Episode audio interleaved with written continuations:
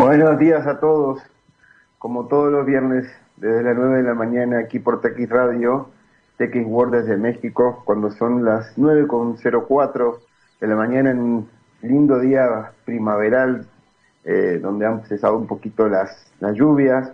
Eh, bueno, como siempre, desde hoy desde León, Guanajuato, transmitiendo por TX Radio online. Un agradecimiento, como todas las veces, a, a nuestro técnico en controles, a Gabriel este, que nos apoya siempre en las conexiones. Hoy para tocar un tema en ediciones pasadas, hace dos o tres meses veníamos hablando y que tiene, que tiene una especial preocupación por su servidor, que es eh, el tema de la, de la educación, ¿no? Eh, este tema de la pandemia nos ha traído como una aceleración sobre algo que ya se viene tratando hace varios años en, distintas regiones, mismo aquí en México, que es el tema de la educación online, para suplir o apalear eh, de alguna manera la, no posibilidad de concurrir a, los salones, a los colegios, a las escuelas. Eh, pero bueno, no le comentaba hace un mes en una charla con, con Antonio Flores sobre la poca apertura que hay a nuevas plataformas, a nuevos métodos. O sea, yo creo que han, los institutos de educación han incurrido en herramientas tradicionales de comunicación como Zoom, Teams y, Classroom y otras herramientas y no han ido por el camino más pedagógico del, tema de la educación a distancia. Eh, hoy vamos a tener es el orgullo de, contar con la presencia de Claudia López, una especialista en este tema con una maestría en, diseño de nuevas tecnologías.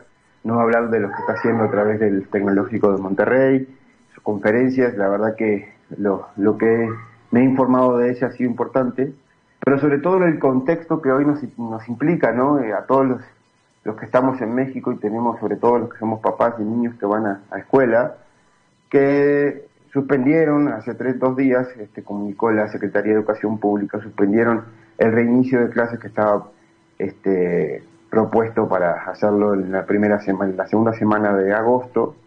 Eh, ni siquiera se va a hacer online, ni presencial, ni online, ni mixto, eh, lo cual, bueno, no sin, sin ahondar como siempre en contextos políticos y arbitrariedades, yo creo que una decisión así eh, creo que eh, atiende, atiende el requerimiento de, bueno, los nuevos focos o los rebrotes que está teniendo esta, este coronavirus, pero también dejan claro que no hay una perspectiva de lo mismo que pasó hace tres meses, fomentar el uso de alguna herramienta que no sufra un gran impacto en la educación, sobre todo a los que nos toca colaborar a los padres eh, en este sentido. Creo que es pertinente justo la invitación de, nuestra especialista el día de hoy y elaborar esta nota eh, elocuentemente hacia eso, para, para ver que, hay, que sí hay posibilidades, de que sí hay personas, como le dicen aquí, que le giran la piedra, le giran la piedra para generar tipo de herramientas, metodologías, formatos diferentes que tienen que aportar solamente, que tienen que haber por parte del sector público y privado, gobierno, la apertura a conocer esas herramientas, no casarse con lo que ya hay o que tiene ya 5 o 6 años eh, en el mercado. Eh, esa es mi opinión personal, que dejo claro. Vamos a ir a, un tema que hoy Gabriel nos ha preparado un temún este, para, para el primer corte, ya venimos con, con la invitada. Y si les parece, un gran tema de Linkin Park Noom y estamos con Claudia enseguida. Gracias. Volvimos, acá estamos. Eh, tenemos la suerte de contar con la presencia de, ya les mencionado, de Claudia López, una maestra, tiene la maestría, perdón, en diseño de nuevas tecnologías, para que le, nos cuente, nos me explique a mí también que soy un, preocupado eh, padre de, hijas que quieren volver a la escuela, que necesitan volver a la escuela, eh, eh, y con una metodología que ella está aplicando a través del Tecnológico de Monterrey, eh, distinta que me llamó la atención, que nos hicieron el favor de cruzarnos para que hoy estuviera esta nota. Se me hace muy interesante, sobre todo lo que comentaba recién, ¿no? El cómo. Buenos días, Claudia. Muchas, muchas gracias por estar hoy con nosotros. Buenos días, muchas gracias por la invitación. Es un placer. Cuéntanos sobre ti, eh, para entrar, entrar en, la pauta para que nos cuentes sobre el tema de hoy. Bueno, yo estoy en el Tecnológico de Monterrey de hace 10 años, tengo 34 años de experiencia docente a nivel superior y em, estoy como directora de los Centros de Desarrollo Docente e Innovación Educativa para la región norte, para la parte de, eh, los campus de, de, la región norte del país, para Monterrey, Tamaulipas, eh, Saltillo, eh, también em, Laguna, bueno, nosotros le llamamos Laguna, Torreón, y em, por supuesto Monterrey, y me está faltando uno Ciudad Juárez y Chihuahua. Entonces, estos campus eh, conforman la región norte y nosotros tenemos en el TEC, eh, hemos desarrollado, ya tenemos desde hace bastantes años, desde 2014 que empezaron los C10, eh, les llamamos C10 por las siglas, y estos C10, estos centros empezamos a hacer cosas de innovación educativa y de capacitación de profesores y eh, finalmente en 2016 se formaliza ya la creación de estos centros, digamos de manera como ya parte de la estructura oficialmente, y ha sido como uno de los eh, elementos claves para poder desplegar el nuevo modelo educativo, primero, y ahora como una forma de responder frente a esta, esta contingencia que nos tomó a todos pues con, con pues con más o menos sorpresa o con más o menos eh, manera de eh, margen de maniobra. Afortunadamente creo el TEC tenemos en el TEC tenemos una experiencia ya una larga, de larga data la educación virtual cumplió la universidad virtual eh, cumplió 30 años de haber sido lanzada en el, por, el Tecnológico de Monterrey. Entonces, digamos, teníamos, tenemos experiencia en esta parte de la educación a distancia, en educación por medios diferentes, y habíamos estado haciendo experimentos ya de, eh, con los cursos FIT, estos cursos que son flexibles, interactivos y con uso de tecnología, en los que estábamos buscando cómo hacer para tener, eh, cómo hacerle llegar a los alumnos que estaban en otros, en otros campus, profesores que tenían o que teníamos expertise eh, en ciertos temas. Por ejemplo, yo, yo enseño fotografía. Yo doy clases de fotografía. A mí me pagan por divertirme. Entonces, la verdad, es un placer dar clases de fotografía. Entonces, em, pero mucha gente me preguntaba, ¿cómo es posible que des clases de fotografía a través de, a través de videoconferencia?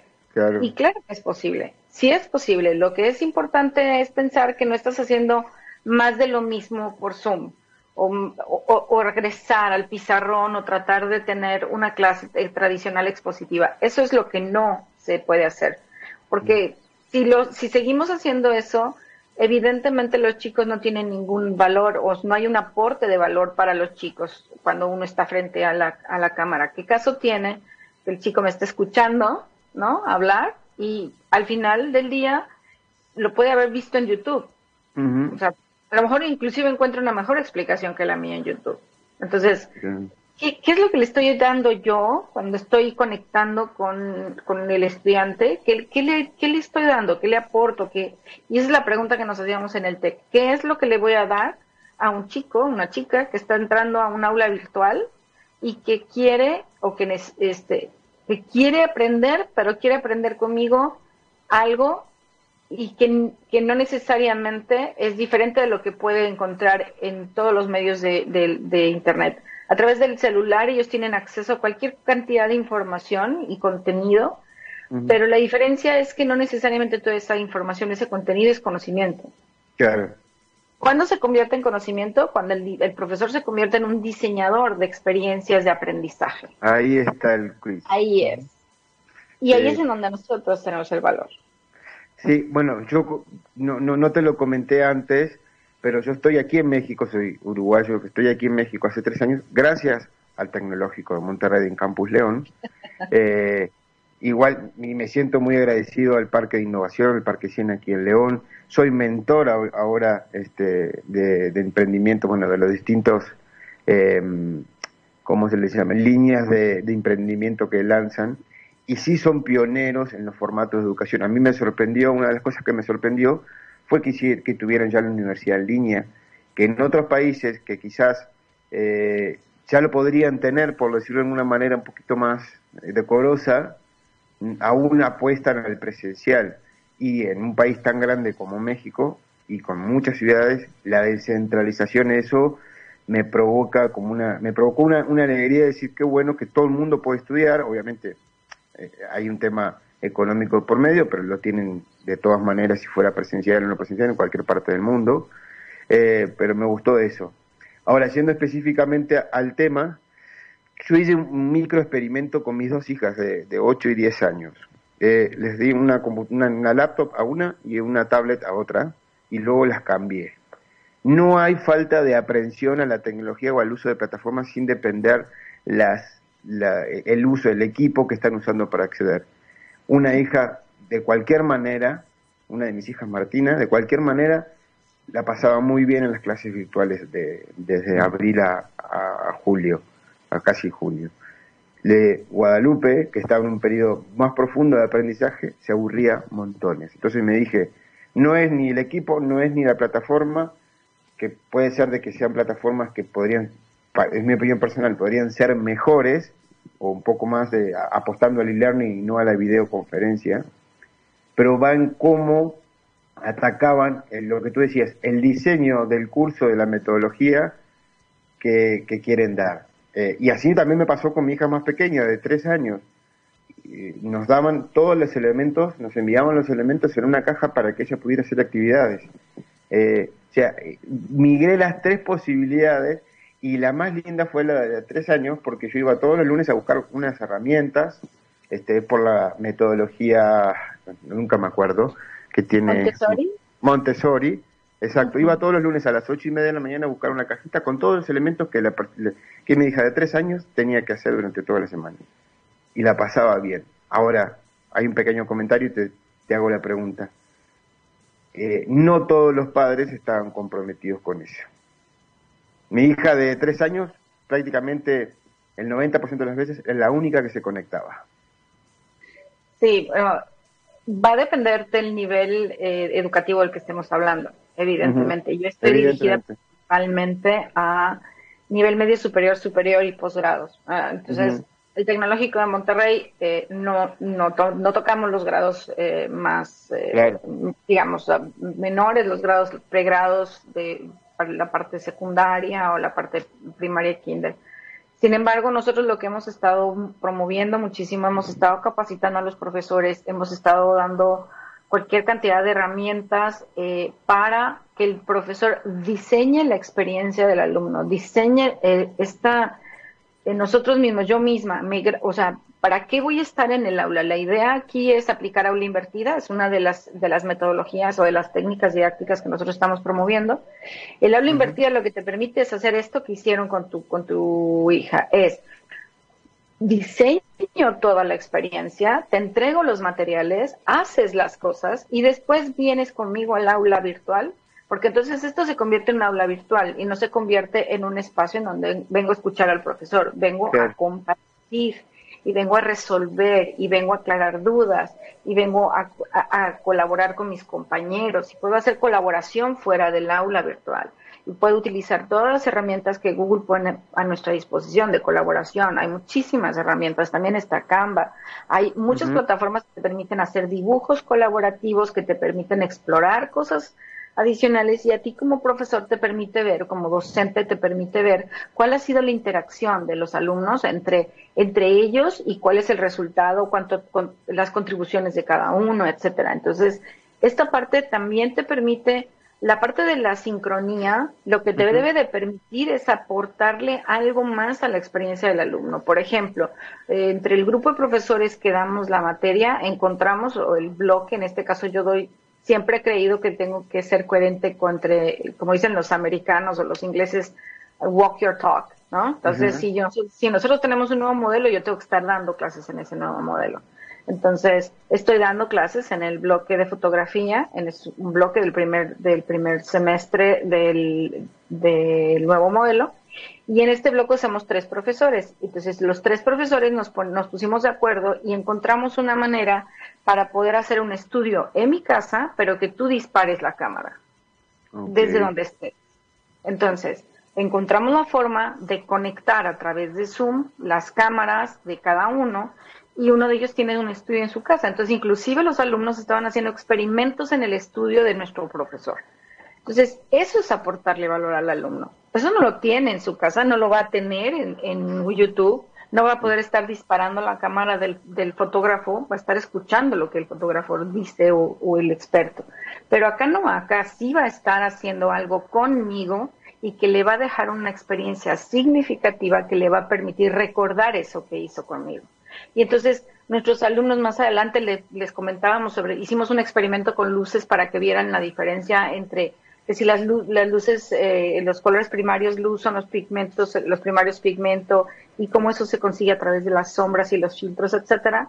Y esto que ellos disparaban, porque ellos disparaban, al disparar la cámara se disparan los flashes, era un estudio tal cual electrónico, y ellos estaban haciendo las fotografías. Entonces, cuando más adelante les preguntas, ellos dijeron, sí, me queda clarísimo, me queda clarísimo. Por supuesto que queda que entiendo. Y entonces, esto es lo que esto es lo que tenemos que hacer. Para eso sirve la videoconferencia. Pero si yo, si yo voy a pararme enfrente de la, de la cámara a hablar y hacer una, una sesión expositiva, más me valdría grabarla y no hacerle perder el tiempo a ninguno de los dos, ni a ellos ni a mí. Porque no les estoy aportando nada de valor. No hay una diferencia ahí. Entonces, yo creo que la diferencia entre tus dos hijas, eh, eh, la eh, Guadalupe y me dijiste Martina, ese nombre me encantó, la diferencia entre Guadalupe y Martina, ¿cuál creo yo que es? Es el profesor. Independientemente, la plataforma estaba haciendo un diseño donde la pasaba bomba, ¿no? Martina la pasaba muy bien y entonces, ¿qué pasaba? Bueno, que quiere decir que lo estaba diseñando desde antes, estaba pensando qué era lo que tenía que hacer, qué materiales iba a requerir, cómo los iba a utilizar, para qué los iba a utilizar y cómo iba a, provocar la colaboración. ¿Para qué sirve Zoom y no, por ejemplo, utilizar Teams? Bueno, aparte de que es más estable Zoom, eh, tiene la ventaja de que consume menos ancho de banda, por ejemplo, que Skype y que cualquiera de los demás tiene esta parte de hacer grupos de trabajo, el profesor puede ir visitando. Entonces, tú puedes hacer los breakout rooms y puedes ir visitando a los alumnos y eso te permite establecer otras condiciones que no haces en la videoconferencia tradicional. La otra cosa que te permite hacer Zoom es cederle el control al alumno de, de, la, de tu computadora para que utilice lo que tú tienes como software o como herramientas. Eso es otra de las, de las cosas. Y adicionalmente, bueno, cuando tú lo integras con otra serie de, elementos como nosotros en la fotografía, te permite hacer inclusive laboratorios, de laboratorios remotos. Todo, todo esto que te comento es, eh, es pensar en la, sesión desde antes, es diseñar, tu, diseñar la experiencia. Por eso te decía que desde el diseño del entorno de aprendizaje es que el profesor aporta valor en una clase sincrónica en la que está pensado para que el alumno se conecte con cierta regularidad con el docente. De otra forma, no hay valor. Yo no le veo un aporte de valor. Y en el TEC lo que estamos apostando es precisamente a que el profesor, los nuestros profesores, están, todos estamos tratando de diseñar y nosotros estamos dando una asesoría y un seguimiento y un acompañamiento desde los CDIES a los profesores para que ellos estén rediseñando todos sus cursos en, el arranque del semestre puedan hacerlo a distancia y puedan hacerlo además con una experiencia que le aporta valor al alumno, más allá del simplemente verme en la cámara. Claro, sí, de, que coincido plenamente contigo, que, es parte de, de hecho no, le había puesto un nombre a eso de diseñar la experiencia de que no solamente por el tema de la dispersión o del aburrimiento que puede tener un niño frente a la falta de costumbre en una computadora, eh, pero genera, eh, el generar, perdón, una, una experiencia distinta con un diseño pensado, ya como, buscando una guía para el usuario, para, perdón, para el alumno, este, puede ser, bueno, es, me imagino, porque ya lo habrás comprobado, eh, algo que, que puede llevar lejos a esta educación. Y yo creo que lo que también, creo que vas a coincidir, bueno, me imagino que sí, eh, de, que, de que esto vino para el tema de la educación online, digamos, o, la nueva transformación digital en la educación, vino para quedarse no solamente cuando exista pandemia, sino en modelos de aprendizaje más de más rápido, o sea, terminar una carrera en tres años o algo así. ¿Tú, tú qué piensas sobre eso? Yo pienso que sí, yo pienso que es que la pandemia vino a darnos el empujón o la patada en salvo hacia la parte que no nos habíamos dado como, como gremio, como educación. Nos, nos, vino a dar un empujón violento y nos aventó a la alberca que habíamos estado no queriendo, no queriendo meternos a nada esta parte del uso intensivo de la tecnología, de ver la tecnología como, como, como un medio para poder llegar más lejos. Ahora sí que como en las Olimpiadas, más lejos, más alto y más, más fuerte.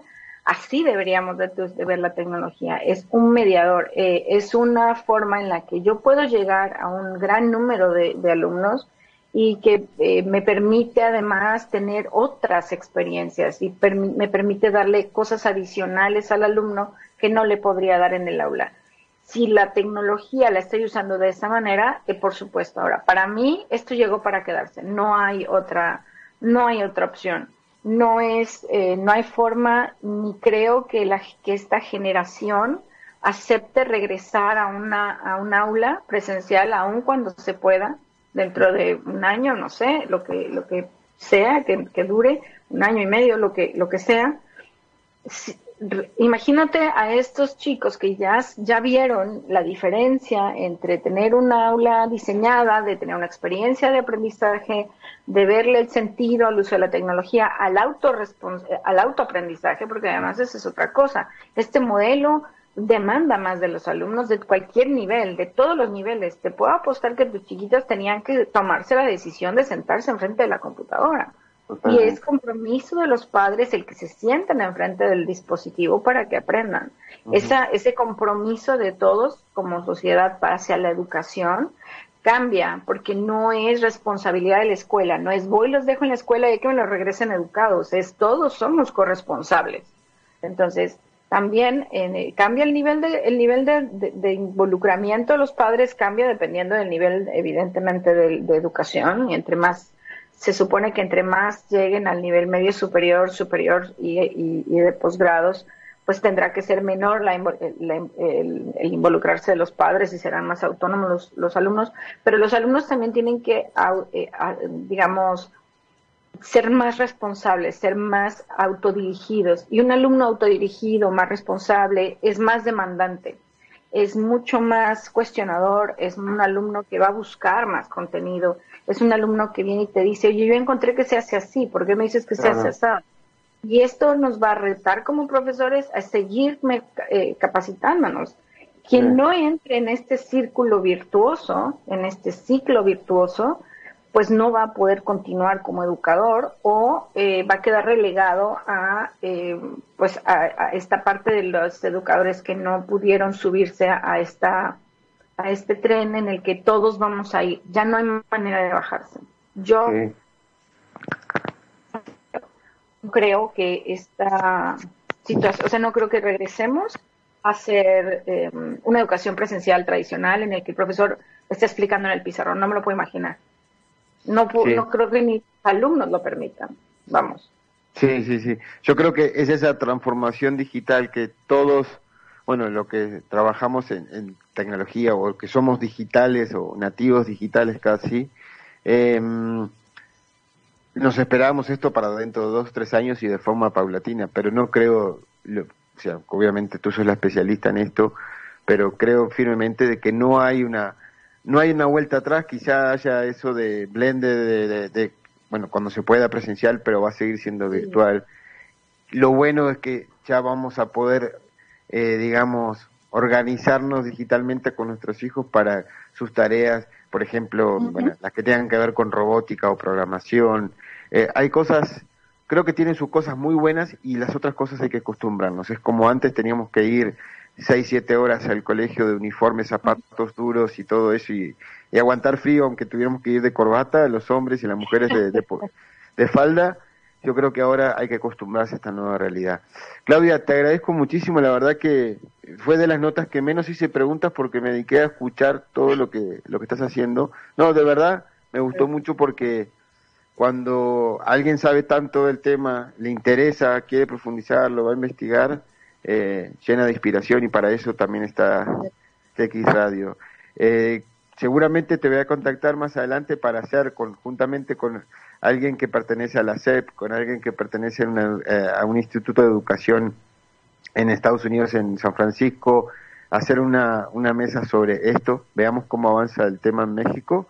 Te agradezco muchísimo y para despedirte vamos a ir con un tema de que justamente si sos fotógrafa, eh, que se llama The Picture, de placebo. déjame hacerte un último comentario. Sí. Eh, realmente es un placer haber llegado con ustedes eh, como consecuencia de haber participado en la jornada de especialización docente de la DUOC, porque con sede, con sede Viña del Mar, porque ellos fueron los que realmente me invitan primero y luego como consecuencia llego acá contigo. La verdad es que fue un placer estar con ellos y es un placer también trabajar con alguien que, como tú, está tan preocupado con la educación.